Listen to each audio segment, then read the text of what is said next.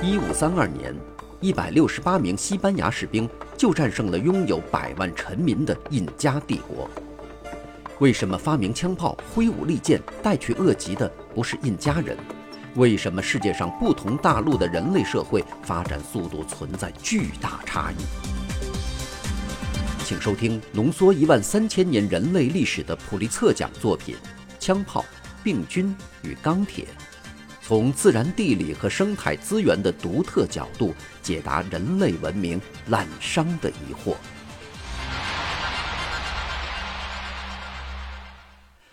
各位好，欢迎收听这一期的《给小白白的有声书》，继续为您讲述普利策奖作品《枪炮、病菌与钢铁》的第十四章：从平等主义到盗贼统治。第二部分，从平等主义开始的酋长统治。超越族群的那些阶段中的第一个阶段就是部落。部落与族群的区别在于，它比较大，一般有几百个人，而不是几十个人，而且通常有固定的住所。然而，有些部落，甚至有些由酋长管辖的部落，却是随季节而迁移的牧人组成。新几内亚的高原居民就属于典型的部落组织，在殖民政府到来之前。他们的政治单位是一个个村落或紧密结合在一起的一批村落，因此，从政治上界定的部落通常要比语言学家和文化人类学家所界定的部落小得多。即，部落是一个具有共同的语言和文化的群体。例如，1964年，我开始在一群叫做弗雷族的高原居民中工作。按照语言学和文化的标准。当时的弗雷族有一万两千人，操两种互相听得懂的方言，生活在六十五个村落里，每个村落有几百人。但在属于弗雷语族的一些村落中，并没有任何政治上的统一，每一个小村庄都卷入了同所有邻近小村庄一会儿战争，一会儿改变结盟的令人眼花缭乱的老一套纷扰之中，而不管这些邻居是弗雷人还是操某种不同语言的人。不久前独立的，并且现在纷纷隶属民族国家的一些部落，仍然占据着新几内亚、美拉尼西亚和亚马逊河流域的很大一部分地区。我们从一些定居点的考古证据推知，在过去也存在过类似的部落组织。这类定居点虽然数量不少，但都缺乏关于酋长管辖地的考古特征。这一点将在下面予以说明。关于定居点的考古证据表明，部落组织于大约一万三千年前开始在新月沃地出现，后来又在其他一些地区出现。在定居点里生活的一个先决条件，或是粮食生产，或是物产丰富的环境，具有可以在很小地区内进行狩猎和采集的特别集中的资源。这就是在气候变化和加上技术改进，使人们能够收获大量的野生谷物的时候。定居点和由此推知的部落开始在新月沃地数量激增的原因。部落和族群的不同点是，部落有固定的住所，人数更多。除此以外，还有一点不同，那就是部落是由不止一个的得到正式承认的亲属群体组成。这些群体称为氏族，氏族之间互相通婚，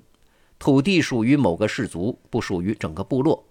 然而，部落的人数仍然很少，每一个人都知道另外一个人的名字和他的各种亲属关系。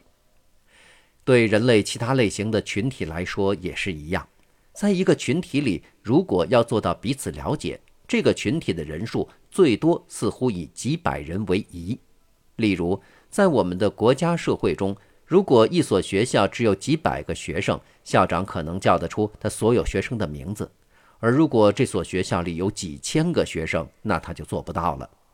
在超过几百人的社会中，人类的政府组织往往都是由部落组织转换为酋长管辖地组织。这种情形的一个原因是，在不认识的人们之间解决冲突本来就是一个难题，而随着群体扩大，这个难题也变得日渐尖锐起来。有一个事实，在解决部落成员之间的冲突时，有助于化解可能出现的问题。这个事实就是，部落中的每一个人和其他每一个人或是有血缘关系，或是有姻亲关系，或是两种关系都有。把所有部落成员维系在一起的这种亲属关系纽带，使得人数较多的社会才有的警察、法律和其他解决冲突的制度变得不必要了。因为任何两个发生争执的村庄都有许多共同的亲属，他们对双方施加压力，使争执不致演变成激烈的冲突。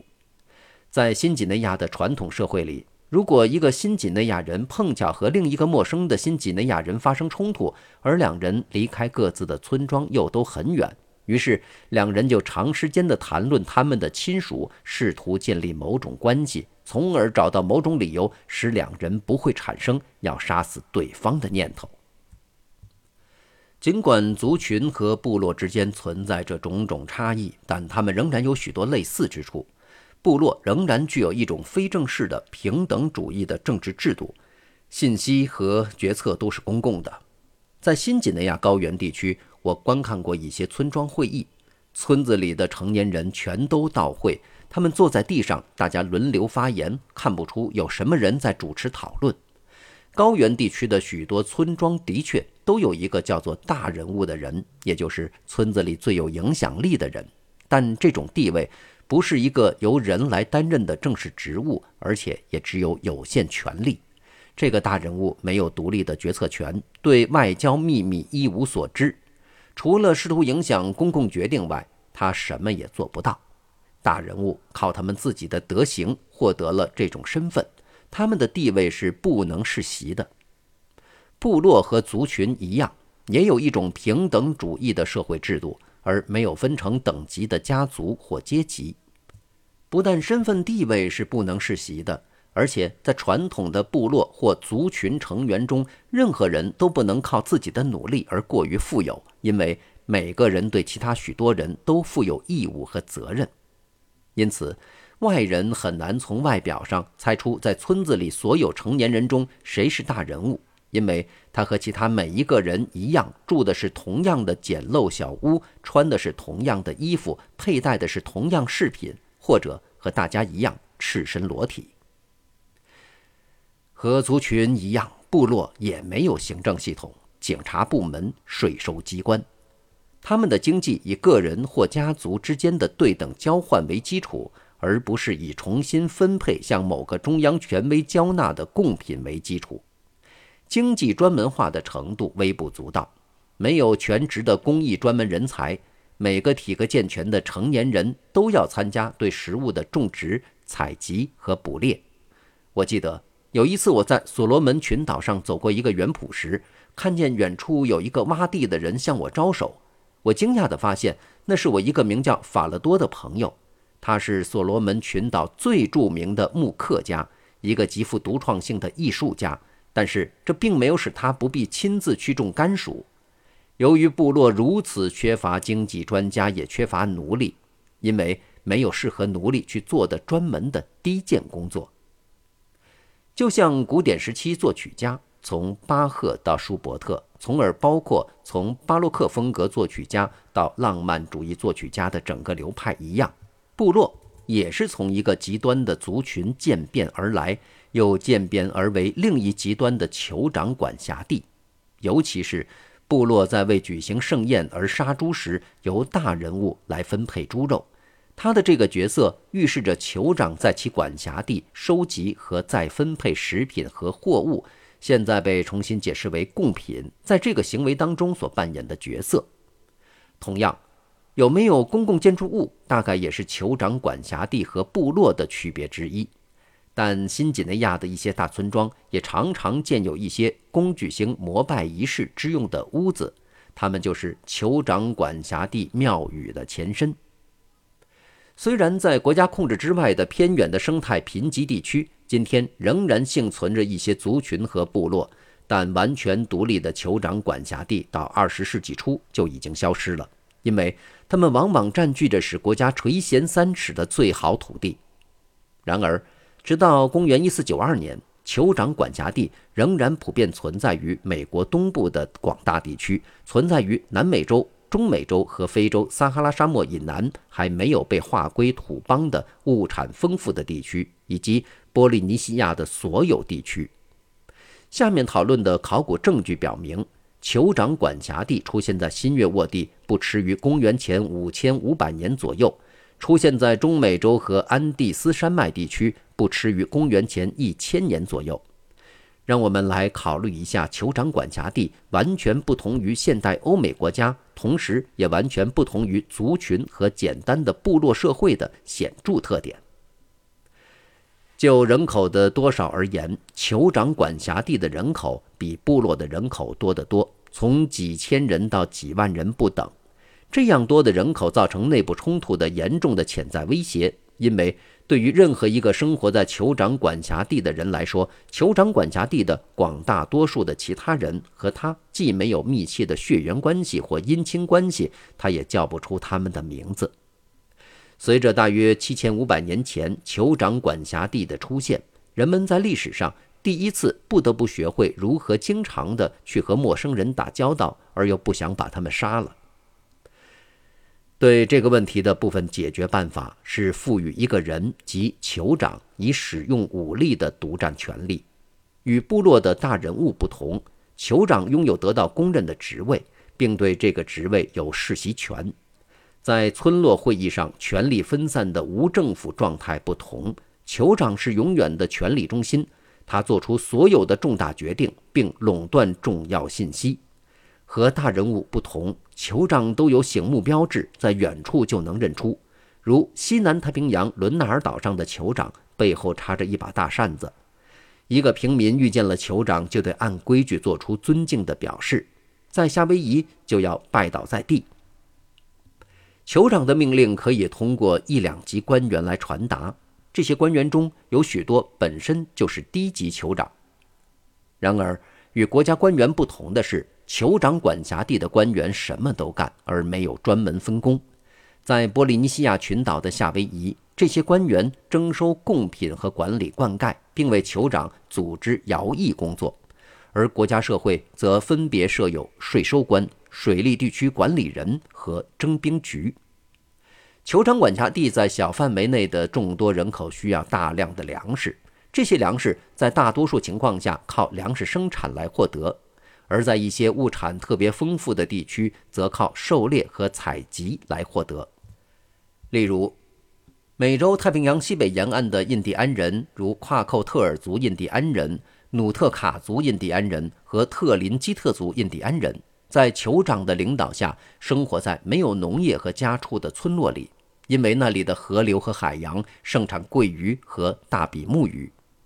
被降级为平民的一些人所生产的多余粮食被用来养活酋长、他们的家庭、官员和从事制造独木舟、扁斧或弹鱼等工作或做捕鸟人或纹身匠的有一技之长的专门人才。奢侈品有那些专门的手工制品或与远方贸易换来的珍稀物品，这些都归酋长所有。例如，夏威夷的一些酋长都有羽毛斗篷，有些斗篷是由几万根羽毛经过许多世代人的努力才编织而成的。这种奢侈品的集中，使得在考古中能够认出酋长的身份，因为有些坟墓里的陪葬物品要比另外一些里的陪葬物品丰富得多。这一点和以前的人类历史上的平等主义墓葬是不同的。有些古代复杂的酋长管辖地也能够同部落村庄区别开来，区别的依据是精心设计的公共建筑，比如寺庙和地区内定居点的等级。其中一处地方，那就是至高无上的酋长的驻地，显然比其他驻地大，其中的办公用房和人工制品也较其他驻地多。与部落一样，酋长管辖地由多个生活在一个驻地的世袭家族组成。不过，部落村庄里的家族是地位平等的氏族，而酋长管辖地的酋长家族的所有成员都享有世袭特权。事实上，这个社会被分为世袭酋长和平民阶级两种人，而夏威夷的酋长本身又再分为八个等级森严的家族，每一个家族只能在家族内部通婚。此外，由于酋长不但需要有专长的手艺人，也需要干粗活的仆人，因此，酋长管辖地和部落的又一个区别是，前者设有许多可以由奴隶来担任的工作，而这些奴隶一般都是在对外劫掠中俘获来的。